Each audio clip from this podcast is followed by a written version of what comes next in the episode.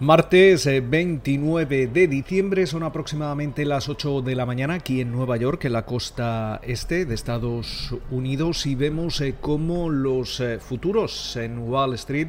adelantan nuevos máximos históricos y subidas en los tres principales indicadores. En estos momentos el Dow Jones estaría sumando cerca de 126 puntos, el Standard Poor's 500 arriba eh, un 0,4%. Lo mismo ocurre con el Nasdaq en una jornada en la que vemos como el West Texas Intermediate se recupera, vuelve a recuperar esos 48 eh, dólares el barril, mientras que la rentabilidad del bono americano a 10 años se sitúa en el 0,94%. Varios eh, factores marcando la sesión. Seguimos viendo entre ellos eh, cómo se está materializando en estos momentos ese rally navideño, ese rally de Santa Claus eh, que comenzaba el pasado 24 de diciembre y que comprende los cinco últimos días bursátiles del año y los dos primeros días bursátiles del próximo año de 2021. Además, eh, también tenemos otro indicador dentro del almanaque bursátil, como son esos eh, primeros cinco días, eh, esas primeras cinco sesiones bursátiles en enero, que si son eh, positivas o tienen un balance positivo, hacen indicar que el resto del mes también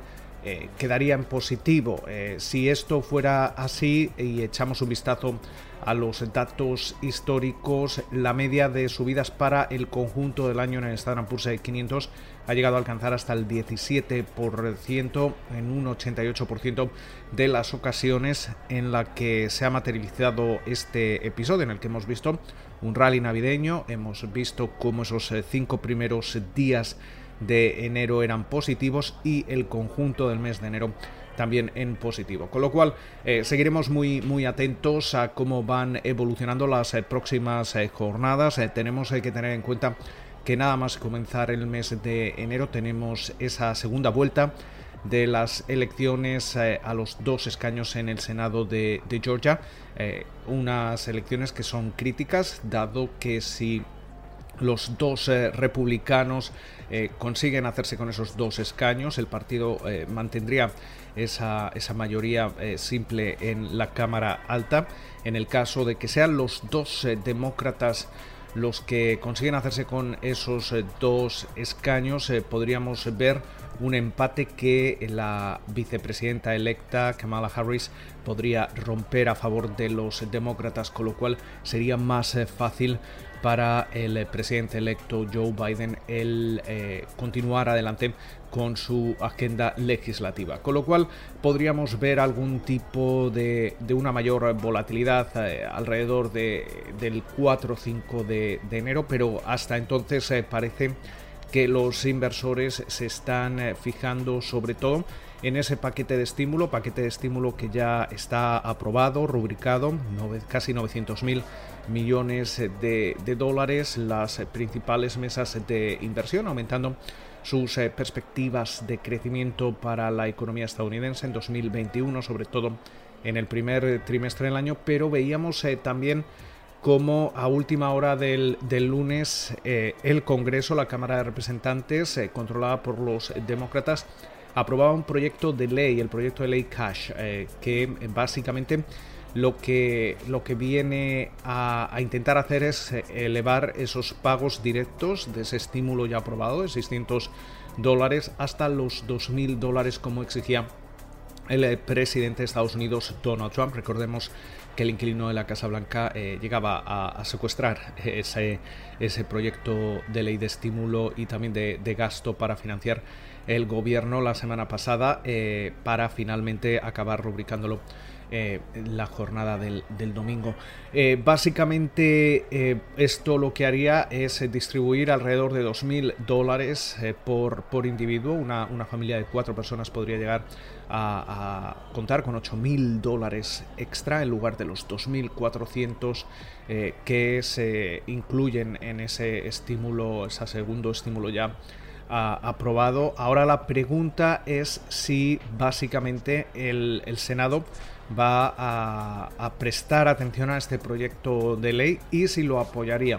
Hemos visto como algunos senadores republicanos, como es el caso de Josh, Josh Hawley y, Lindsey Graham, eh, parece que se han, mostrado dispuestos a, respaldar unos, unos pagos directos mayores. Sin embargo, el líder del Senado, el republicano Mitch McConnell, todavía no se, no se ha pronunciado, con lo cual no está claro si llega, llevará o someterá a votación esta, este proyecto de ley o simplemente lo, dejará aparcado. Eh, tenemos eh, que recordar que es en el caso que, que finalmente se acabase por elevar ese esos eh, cheques directos de 600 a 2.000 dólares, la factura de ese paquete de estímulo de casi 900.000 millones de dólares aumentaría del orden de alrededor de mm, más de 400.000 millones eh, de dólares. Eh, durante la jornada también vamos a tener que estar muy, muy atentos tanto a Boeing como American Airlines después de 21 meses en eh, cuarentena. Eh, American Airlines es la primera aerolínea que va a poner en los eh, cielos al 737 MAX de Boeing hoy martes en su, en su ruta entre Nueva York, La Guardia y Miami International. básicamente va a ser un vuelo que va a salir de Miami a las 10 y media de la mañana hora, hora local, eh, con eh, rumbo a, Nueva York, a la, Guardia. Eh, estaremos atentos porque el impacto que ha tenido el 737 MAX en Boeing ha sido, ha sido profundo, justo en un momento en el que luego veíamos también el, el impacto de la, de la pandemia. De momento vemos como Boeing en estos eh, momentos estaría operando con subidas de alrededor de un 1,3% en los eh, futuros. Eh, también prestamos atención a American Airlines que en estos momentos sube también cerca de un 1,25%. En lo que se refiere a datos macroeconómicos, hoy no vamos a tener grandes referencias. tenemos una subasta de deuda a 7 años, mientras eh, tanto conoceremos sus eh, resultados alrededor de la una de la tarde, hora local. Y mientras eh, tanto, media hora antes del comienzo de la negociación, vamos a estar atentos a ese índice de precios de vivienda SP CoreLogic Case-Shiller. Con lo cual, esperamos que pasen ustedes una feliz jornada de martes y como de costumbre nos volvemos a escuchar durante la mañana del miércoles.